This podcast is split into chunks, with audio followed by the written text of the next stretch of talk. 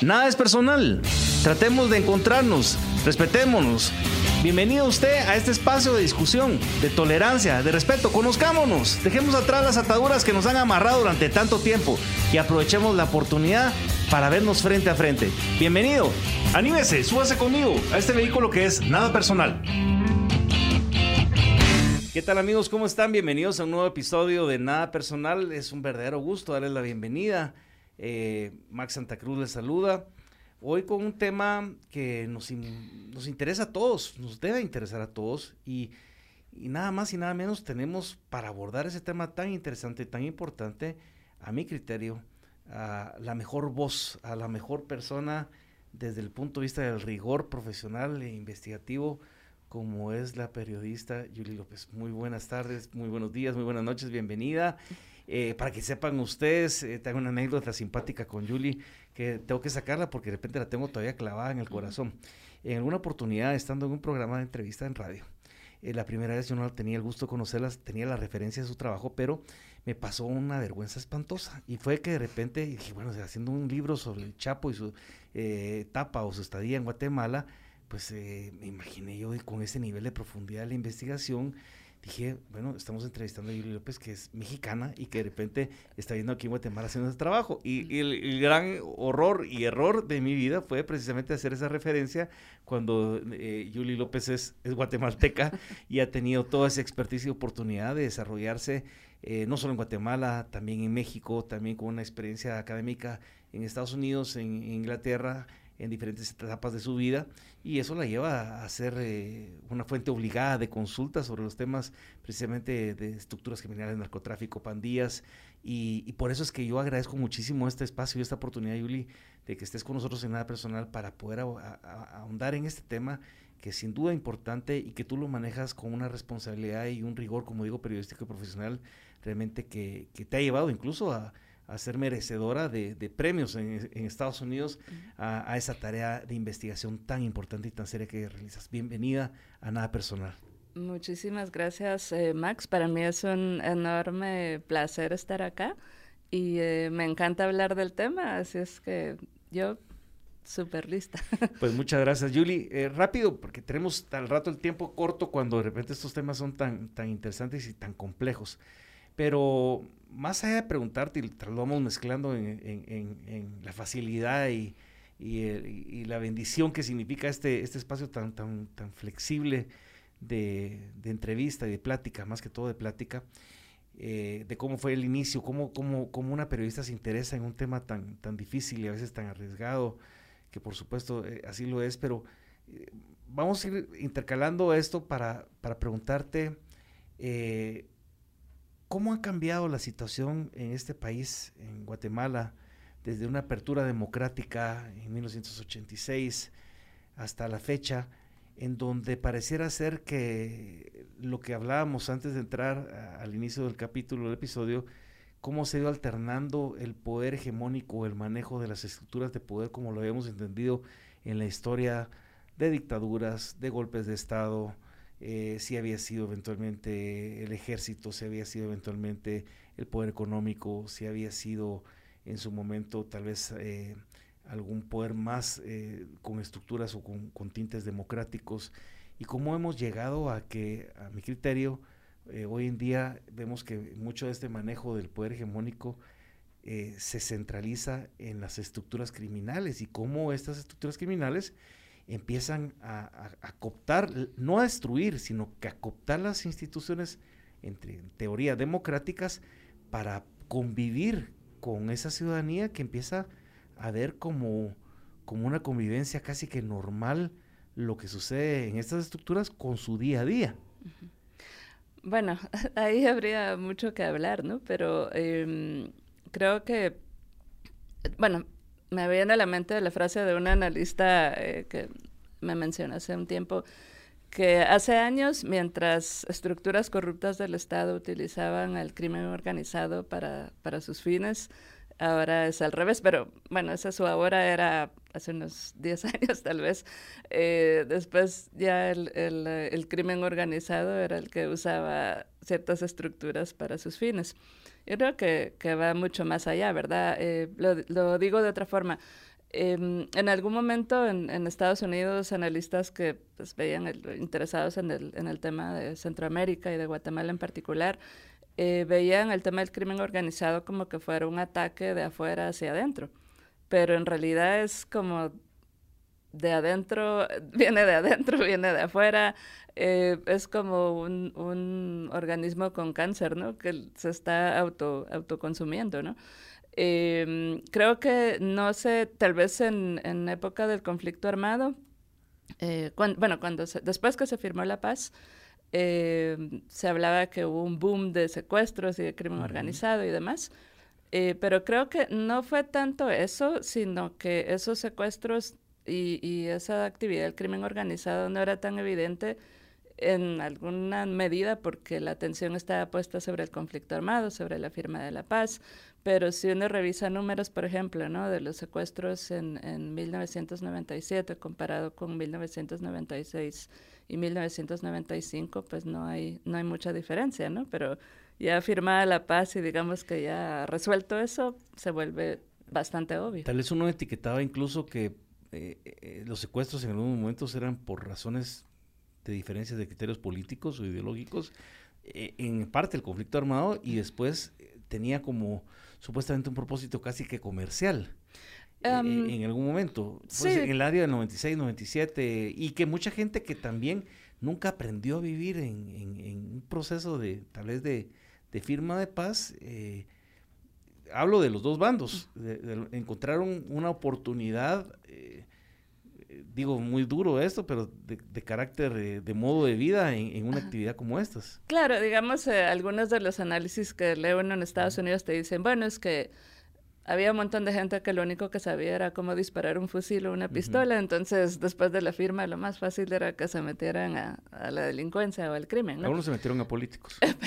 También, ¿verdad? Pero hay un poco de todo, o sea, lo que pasa es que, em, por ejemplo, en el tema de los secuestros, creo que los últimos dos años, eh, o perdón, dos años antes de que se firmara la paz, ciertamente estaba el elemento político y por supuesto empezaba a ver el elemento económico. Eh, lo que se escuchaba era que como había ya menos financiamiento para los grupos de la, guerrilla, entonces empezaron a, se empezaron a ver más los secuestros económicos por el lado de la guerrilla, aparte de los secuestros económicos de grupos de crimen organizado.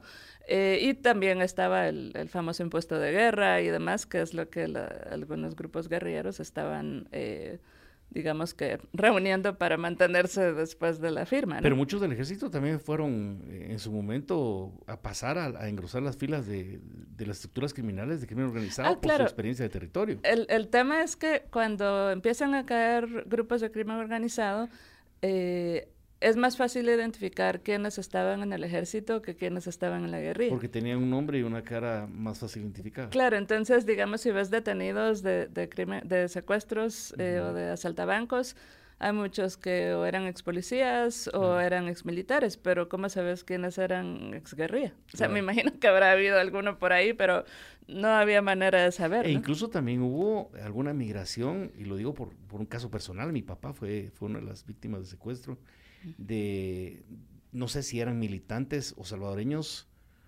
eran, creo yo, salvadoreños, que, eran, que habían encontrado de este lado de la frontera, no sé si el ejército o la guerrilla salvadoreña, la posibilidad también de ejercer esto como un modo de vida, porque integraron bandas muy fácil con, con una movilidad eh, muy ágil entre un lado y otro lado de la frontera, conveniente también. Claro, y quería traer a colación algo que mencionó em, Héctor Rosada eh, en más o menos 2009 que estaba hablando con él acerca de un tema de narcotráfico y una, bueno, una de las cosas que él dijo era eh, el comportamiento del crimen organizado no es igual. O sea, él hablaba, por ejemplo, que en Guatemala no se podía hablar de que iba a haber una mexicanización o una colombianización del tema del narcotráfico porque había que ver cómo era la dinámica entre el crimen organizado y las autoridades, que no era la misma en todos los países. Y entonces, dependiendo del comportamiento de las autoridades, así va a ser el comportamiento del crimen organizado. Me refiero a temas de corrupción, me, me refiero a temas de aplicar la ley y de hacer capturas. Em, entonces, vas viendo que el, al menos en esa época, a finales de los 90 más o menos, eh, el comportamiento del crimen organizado tiene que ver con cómo se va atacando el crimen organizado de las autoridades. Por ejemplo, eh, lo del secuestro parecía, en algún momento, según comentarios de, analistas y expertos en el tema, eh, era un crimen de alto costo. O sea, era un alto riesgo tener una víctima de secuestro por X tiempo. Y era complicadísimo porque la, estructura, entre más tiempo pasaba, menos ganancia y más riesgo tenían ellos. Exacto. Entonces. era económico el secuestro. Es cuando los grupos empiezan a asaltar bancos. Sí. Entonces. Qué cíclico. Habían grupos que, bueno, lo mismo secuestraban, que asaltaban bancos, hay otros que dejaron el secuestro por el asalto de bancos, o el famoso robo de los eh, camiones blindados que los abrían con bastón chino y como que sí, abre latas del asunto, ¿no? Y empezó, y antes teníamos a nivel de ciudad, por lo menos aquí en la, en la ciudad de Guatemala, que, que si el robo de los anteojos, que si el robo de los equipos de sonido, eran de, de cosas menores a, a increciendo de, dependiendo de la complejidad de la estructura, ¿verdad? Exacto, entonces eh, ves una mutación, ¿no? Sí. Este, después cuando caen los, eh, y bueno, en un rato pasa el narcotráfico, pero es que eso es... Es como la base de... Tema aparte, pero... Sí cuando empiezan a, empiezan a caer las bandas de secuestradores, eh, según datos de, de, la policía y el Ministerio Público, eh, en la cárcel empiezan a especializarse en extorsión. Porque la especialidad de la extorsión supuestamente salió de un grupo de secuestro en Shela. Y entonces cuando les empiezan a cambiar de cárcel a cárcel, empiezan a capacitar a otros reos en otras e cárceles. E incluso en ese momento el tema de las pandillas no era un tema tan amenazante como en, su, como en algún punto llegó a ser, ¿verdad? Y, y tenían funciones más casi que de, menudeo y de defensa de, espacios sociales de convivencia con, actividades delincuenciales. También cuando uno ve las raíces de los casos estructurales es otro tipo de análisis, pero también de, prácticas, incluso hasta las famosas importadas de, comunidades en protección en Estados Unidos a través de las pandillas frente a lo que en ese momento tenían los ataques de los cholos o los afroamericanos y cómo trasladan el, el modelo salvadoreño guatemalteco hacia la gente que era deportada a Guatemala y que después se, se, dio otra cosa que incluso hasta fue utilizado como una parte de herramienta para momentos en su momento en, en, su en su tiempo tal vez de intereses perversos de desestabilización con trasfondos políticos. Es que es, es interesantísimo cómo, cómo se ha eh, especificado la, la, la, actividad delincuencial de, acuerdo a o, o, de estructuras de acuerdo a los momentos en donde de repente ha habido alguien que ha hecho uso o manejo de las mismas. Claro, digamos, bueno, por el lado de las pandillas, em, bueno, está la historia que familiar para muchos, que pues cuando empezaron las deportaciones más masivas a principios, mediados de los 90, con la firma del, del acuerdo de paz en eh, de los acuerdos de paz en El Salvador y después en Guatemala, entonces les empiezan a mandar en, en masa, ¿no? Y segunda o tercera generación tal vez de migrantes en algunos casos. Ah, sí, claro, sí, sí, porque muchos de ellos eran hijos de migrantes que huyeron del, de los conflictos armados en El Salvador. Y en, pero principalmente de conflictos armados, en El Salvador y en Guatemala. Entonces, hasta ese entonces, según, por ejemplo, la historia registrada de, de las autoridades, Sí, o sea, como decías tú, los grupos, bueno, eh, se dedican más al narcomenudeo y, no eran, digamos, considerados una gran amenaza. Cuando empiezan a, mezclarse con los pandilleros ya, de, ya em, eh, digamos que más intensos, digamos, por profesionales. profesionales, si se puede usar la palabra, eh, ya se va maximizando el, el, el, poder de las pandillas eh, corregido y aumentado con la experiencia en la cárcel, ¿no? O sea, la experiencia en la cárcel, cuando los empiezan a detener, eso se vuelve una tormenta perfecta porque... El sistema penitenciario no preparado para eso. No, o sea, el, el sistema penitenciario, eh, como le dicen en, en, Colombia, aquí era una universidad, ¿no? Era una universidad del crimen eh, que corrigió y aumentó el poder de las pandillas. Em, según datos de la policía, cuando dan ese salto, perdón, iba a decir diría cualitativo, aunque obviamente no es una cualidad, pero cuando dan el salto cualitativo a lo que son ahora, eh, eso ocurrió durante el gobierno de Berger, este, más o menos entre 2004 y 2007. Y entonces ahí es cuando empieza a explotar el problema de las extorsiones, pero a manos de las pandillas. Y, eso te quería preguntar, o sea, eh, uno escucha de los problemas, eh, las famosas, entre comillas también, por supuesto, y cuestionadísimas, entre comilladísimo, soluciones que encontraron fácilmente en Honduras o en El Salvador de casi que prenderle fuego a la cárcel, con eso nos sacamos del problema tremendo. Eh, y llegamos nosotros a ese poder de, de, pérdida del control o de fortaleza de las pandillas en Guatemala en relación a esos otros dos países? Eh, bueno, primero creo que no hay la capacidad para hacer eso. Em, creo que, bueno, tal vez en esos no podría hablar con tanta propiedad de, de Honduras y del Salvador, pero eh, querría citar algo que mencionó una ex, exdirectora del sistema penitenciario, eh, Margarita eh, Castillo, em, que ella mencionaba cómo el sistema penitenciario se ha visto como un tema aislado cuando tendría que ser un tema visto por varios sectores, ¿no? Por ejemplo, organismo judicial con el tema de la, de la prisión preventiva, porque pues la mitad de la gente que está en la cárcel está por, por prisión preventiva. Eh, tenemos un hacinamiento del 400% casi, o sea, por lo menos eh, ahí eso corresponde al orden judicial. Caldo de cultivo para que pase lo que tenga que pasar. Exacto. Eh, hay, un, hay un tema presupuestario donde entre el 90 y el 95% del presupuesto se usa solo para salarios y, manejo diario. Incluso hubo un recorte. Está el otro día denunciando el, el director del sistema penitenciario, casi de, no sé si eran 30 millones de quetzales, una cosa así, pues, en relación a, a, porque le estaban diciendo, mire, ¿qué pasó con lo de Cantel?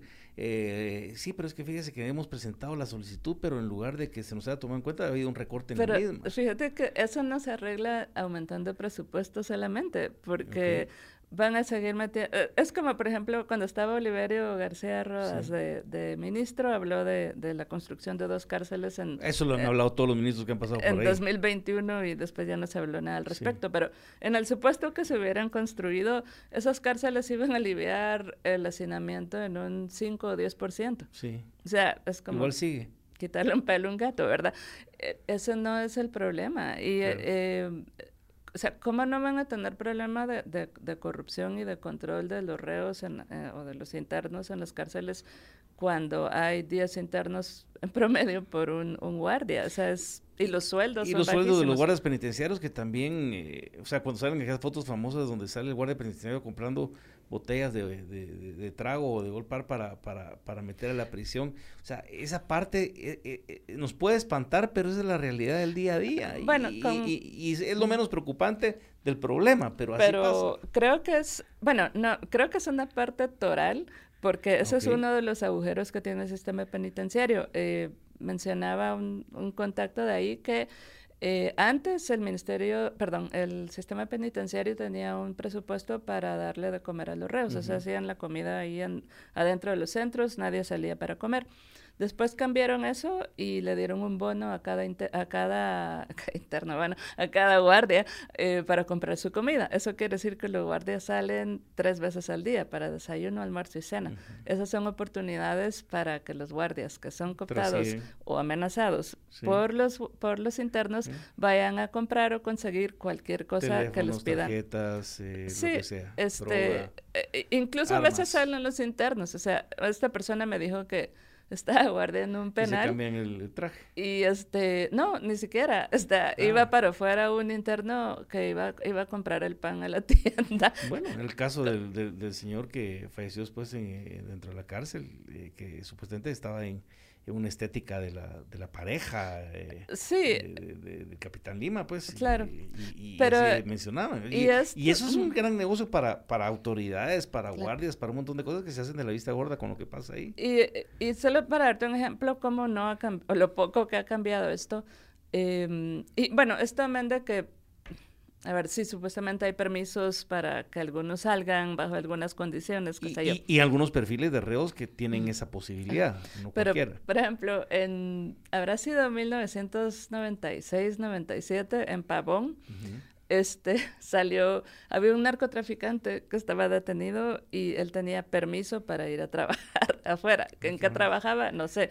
Pero manejaba un eh, Mercedes-Benz Corinto Divino que estacionaba en el lugar del director de Y se lo cuidaban de plano en la cárcel. Ajá. Eh, al final, bueno, lo, lo incautaron el vehículo y bueno, no sé qué pasó con el tipo, pero estamos hablando de que eso fue hace 25 años. Pero si Gustavo Lejos tenía su oficinita al lado del, del, hospital donde atendía los negocios para las elecciones y, las decisiones de magistrados y de jueces. Claro. O sea, ¿qué podemos esperar? Y eso, eso no es historia de hace 25 años. y, y, y, como si nada. Sí, o sea, hay, hay y todavía se postulan los jueces que ya hagan hablar, hacerle la visita, quemarle incienso al señor siendo acusado de lo que ha sido acusado. Claro, o sea, hay, hay cosas que no cambian, ¿no? O sea, en el narcotráfico, y, y, bueno, por el, por el lado del narcotráfico, creo que se saben más cosas ahora porque hay más medios para averiguarlo. Mayor pero conciencia también. Y, exacto, pero es un poco como, por ejemplo, cuando empiezan a aumentar los casos de corrupción, pero es porque había más, por ejemplo, algo que decía Acción Ciudadana hace unos 20 años es, bueno, ahora tal vez existe la percepción que hay más corrupción, pero es porque hay más información disponible y hay más medios para averiguar. Eh, con el tema narcotráfico, pues bueno, uno tenía que conformarse hace 20 años con que te dieran la, la, policía quisiera darte las estadísticas de lo que iban incautado, en dónde y cómo, etcétera. Que tampoco era criterio de, me imagino que un, un gran problema para el país en ese entonces. Era como eh, parte del, de, la, de la bandeja y el menú de las actividades que estaban ahí contempladas, pero, pero nadie le ponía mucha atención tampoco en la perversión, porque veíamos como un tema muy lejano a Guatemala, ¿no? Sí, y bueno, sí, sí se veía como un problema serio, pero no había manera de medir cuán serio era en contraste, por ejemplo. No había llegado tanta a permear tanto las instituciones como hoy en día se tienen. Eso, pero también, por ejemplo, no tenía uno la conciencia y los datos para saber cuánta de la droga que paraba en Estados Unidos, o menos la incautada, eh, había pasado por Guatemala, por ejemplo, ¿no? Porque eso te da un, una idea. Y ahora, y, aparte también ahora que los tiempos cambian, de cuánta droga se produce en Guatemala, cosa que antes no era precisamente un país necesariamente productor de droga. Hoy en día la parte sintética sí, es un elemento de consideración. Y, y bueno, las plantaciones de coca que han encontrado. A mí, sí, a mí me llama la atención algo, yo hace unos cuatro o seis años, bueno, tal vez un poquito más, me sorprendí en, una, una, actividad que tuve la oportunidad de estar en Honduras, personal, de la familiaridad con la que un amigo hondureño, muy buena persona, al cual estimo mucho, me presentaba a un abogado. Y me decía, decía, abogado, mire, quiero presentarle a a mi amigo Max. Eh, él estuvo en el ejercicio de gobierno, estuvo en tal, tal yo no estaba en ninguna actividad de, carácter público. Eh, y él, pues él, él, representa, tiene clientes guatemaltecos. Ah, qué bueno, qué, alegre. Le dije, eh, a ver, ¿quién? Entonces me dice, pues mira, yo, yo, aquí lo que protejo son los intereses de, de este Gustavo Herrera, me dice. y entonces yo así que no puede ser. Lo dijo con una desfachatez y una amplitud que no tenía ninguna pena en decir quién era su representado. ¿Qué año era eso? Uy, Dios mío, debe haber sido 2000, eh, no sé, estamos 21, ¿qué te gusta? 2017, 2016, algo así. Pero decía, aquí estamos y aquí tengo, estoy viendo cómo le cuido las cosas. Y, no, y decía, pero ¿con qué? Con, o sea, eso todavía en Guatemala, me puse a pensar en ese entonces, como que no, como que daba cierta vergüenza, no es que no pasara, pero daba cierta vergüenza hablar tan públicamente de una situación como esta, donde el cliente representado era tal, con una persona que acabas de conocer 30 segundos antes. Pero en Honduras no, ahorita uno entiende por qué ya ha sido declarado un narcoestado y por qué el presidente involucrado en lo que estaba involucrado y el hermano del presidente también y los dos candidatos que han a la presidencia con señalamientos de corrupción e incluso juzgados en Estados Unidos por narcotráfico y qué es lo que va a pasar en ese país a menos que explote y que de repente haya algo más después de las elecciones, pues será otra historia. Pero en Guatemala no se miraba eso y de repente a mí sí me causó un impacto que casi que mejor, ah, qué bueno, y me di la vuelta y me fui a otra cosa. Dije, me falté, no estoy acostumbrado a platicar con este tipo de personas con esa familiaridad, ni mucho menos, no son mis amistades. Pero yo creo que vamos llegando ya a ese A eso es lo que voy, y eso es lo que yo quiero entrar en ese tema, en esa área, porque hoy en día la convivencia eh, con, con, esta, con, con el qué hacer relacionado a las drogas, desde la compra del apartamento en, billetito por billetito en cachito, desde el, carro nuevo que no importa cómo lo adquirió, pero qué bonito, porque a plano aquel es muy pilas y es muy, y es muy vivo y es una persona emprendedora, desde la iglesia que de repente hacen unas mega construcciones y uno no sabe cómo es que de repente pararon y pura canción de Arjona y los pastores que lucran con la fe, pero también pasará con la iglesia católica, sin poner una denominación específica, con, con eh, al rato grupos sindicales que dependen de, de algún tipo de ese paso por ahí por fuentes de financiamiento para estar tranquilos, de comunidades que más allá de que estén involucradas notan la ausencia absoluta del Estado en poder satisfacer sus necesidades propias de la población y viene alguien, el narco de la zona, en convivencia con el gobernador, con los cocodes, codedes, comudes, alcalde, etcétera, y generan las condiciones de mejoría para, para, la población en un centro asistencial, en una escuela, etcétera. O sea, toda esa parte de ese fenómeno de lo que, como decís tú, no podemos hablar de la colombianización del narcotráfico en Guatemala porque tenemos características muy específicas y particulares. Todo ese tipo de convivencia se ha vuelto casi que, que, alcaldes mezclados eh, con, la fe, con, con, el ejercicio público, etcétera, hoy en día son actores en sus comunidades e incluso defendidos por sus propias comunidades frente al sistema que les trata de decir, no, señores, ustedes están haciendo mal. Pero, pero ¿cómo, ¿cómo entendemos esa, esa, esa dinámica y hasta dónde, si es posible, lograremos cambiar algo que pareciera ser hoy va creciendo en lugar de ir disminuyendo. Bueno, eh, creo que el fenómeno eh, que hemos visto tal vez de unos 30 años para acá, y me refiero desde la captura de Arnoldo Vargas, alcalde de Zacapa, en el 90. Eh, Todavía están buscando las caretas para ver si no se pudrió el dinero. para, para, la fecha es que vemos que el fenómeno se ha movido de la periferia hacia el centro. Y creo que se ha movido de la periferia al centro en la medida en que han necesitado eh, modificar leyes y el sistema político para validar lo que están haciendo, ¿verdad? Que es, bueno, el financiamiento ilícito, el el matrimonio con el crimen organizado y demás.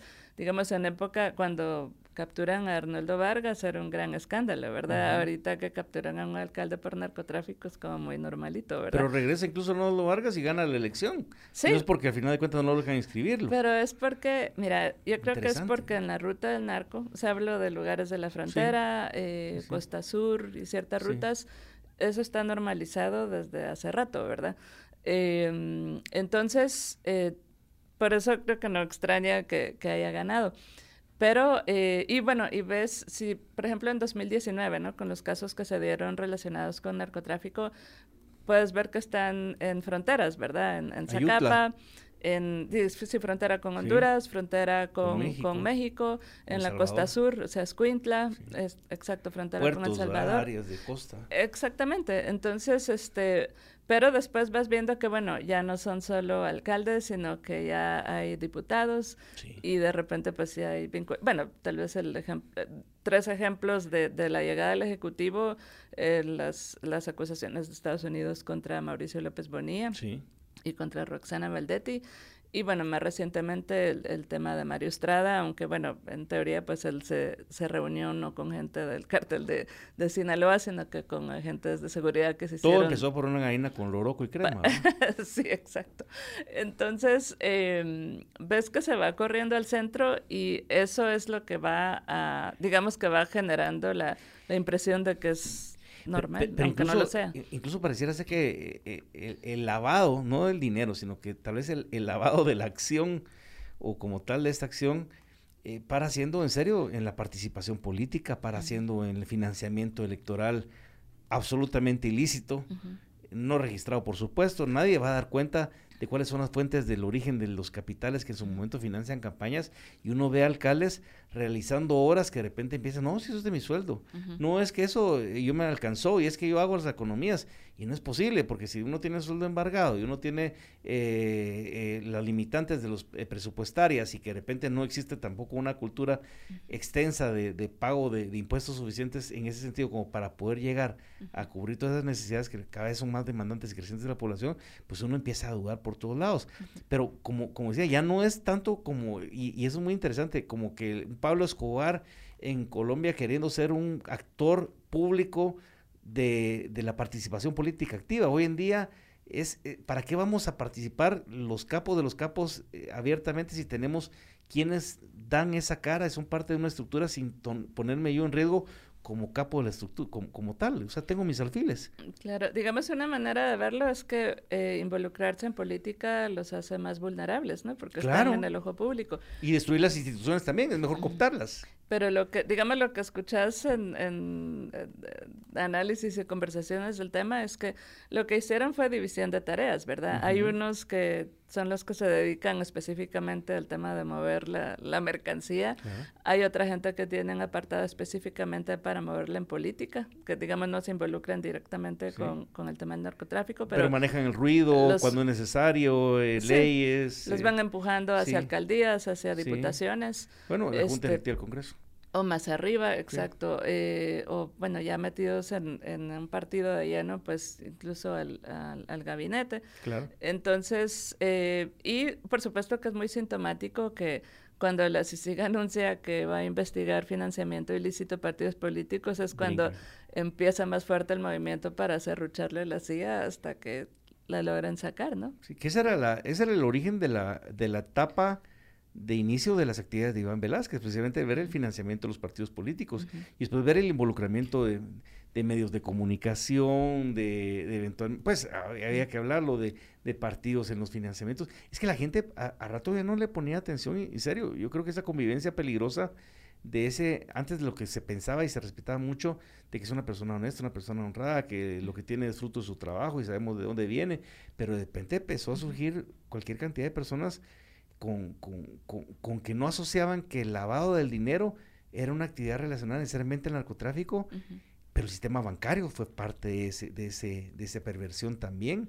O sea, y todavía nos faltan encontrar muchas cabezas responsables que a saber si las vamos a encontrar algún día, porque no puede ser que fulano de tal o sutano eh, sea miembro de la estructura criminal, si no, si le veo toda la vida en eso, pero facilitaron el camino para que lo que hoy en día estamos viviendo sea una realidad, sin duda. Claro. Y el hecho de que sea un gana-gana para demasiados sectores te explica por qué hubo tanta resistencia o renuencia a que el tema se abordara antes y se le entrara de lleno, porque no le convenía a demasiadas personas, ¿no? Y lo interesante es que no tiene un matiz ideológico, esto eso no importa, eso no respeta ideología, ni respeta concepciones económicas, ni, ni apellidos de linaje o no linaje. Aquí muchísima gente está siendo parte de de esas estructuras y, conviven en una línea, pero tan débil que no se dan cuenta con qué facilidad transgreden esa línea y se ponen y, conforman por momentos o permanentemente parte de esas estructuras. Claro.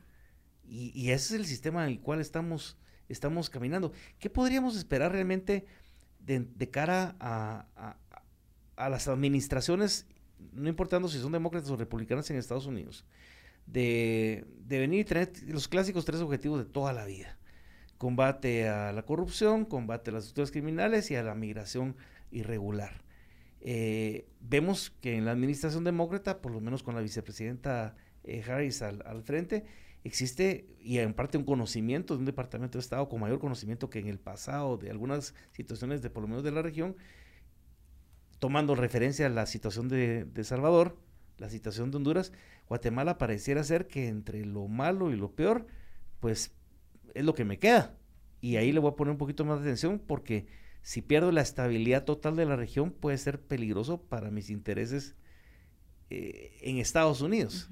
Eh, ¿qué, podríamos esperar de esa, de esa nueva visión de la administración estadounidense para poder eh, o encontrar aliados estratégicos en Guatemala, en la región, en la lucha contra el narcotráfico?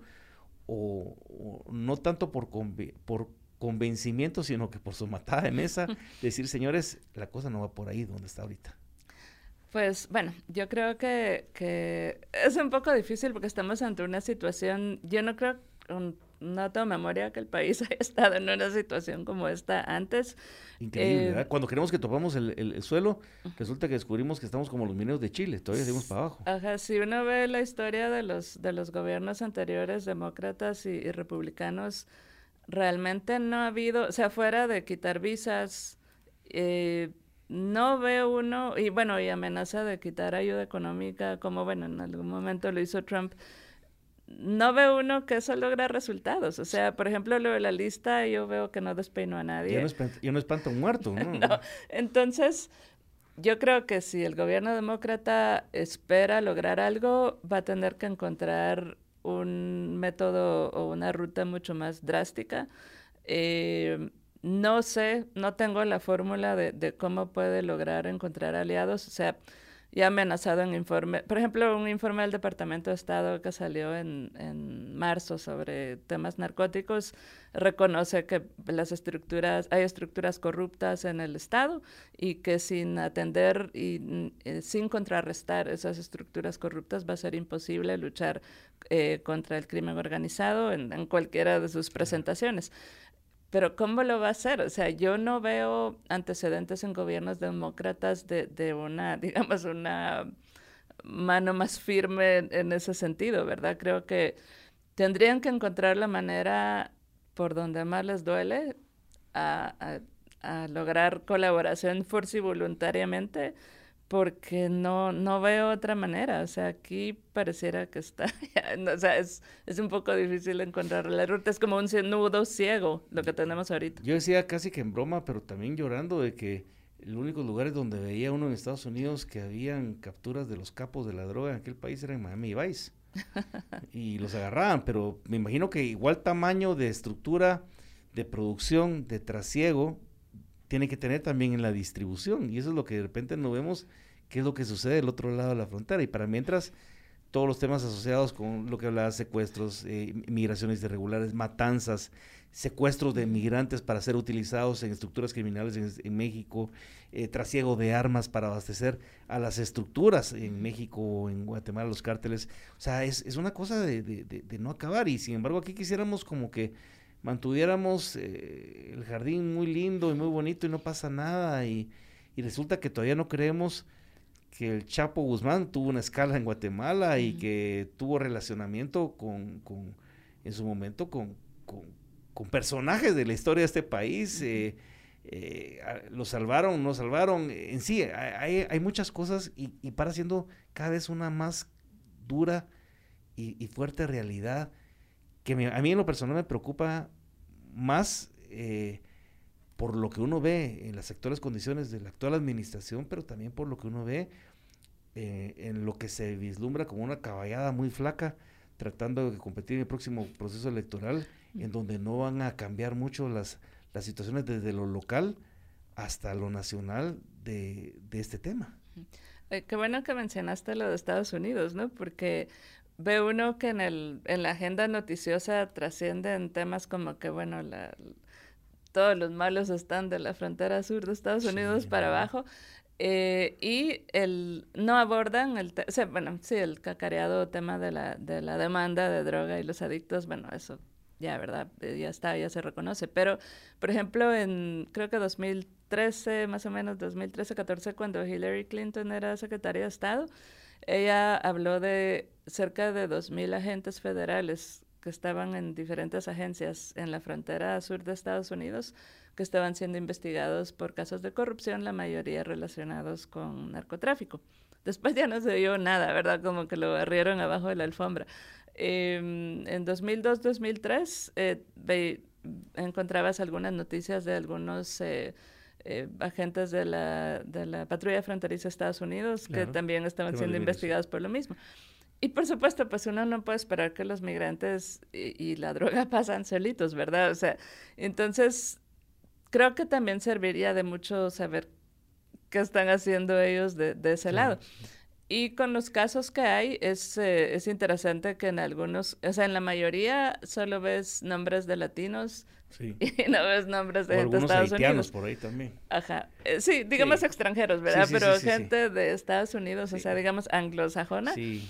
No, o sea, eh, yo estaba, eh, hace tiempo estaba, hice un reportaje sobre Jorge Mario Paredes, que fue detenido en Honduras en 2008 y después lleva a Estados Unidos y lo condenaron a 31 años en 2010, si no estoy mal. Em, y en ese caso salían por lo menos tres personas estadounidenses, pero estaban borrados del expediente, ¿no?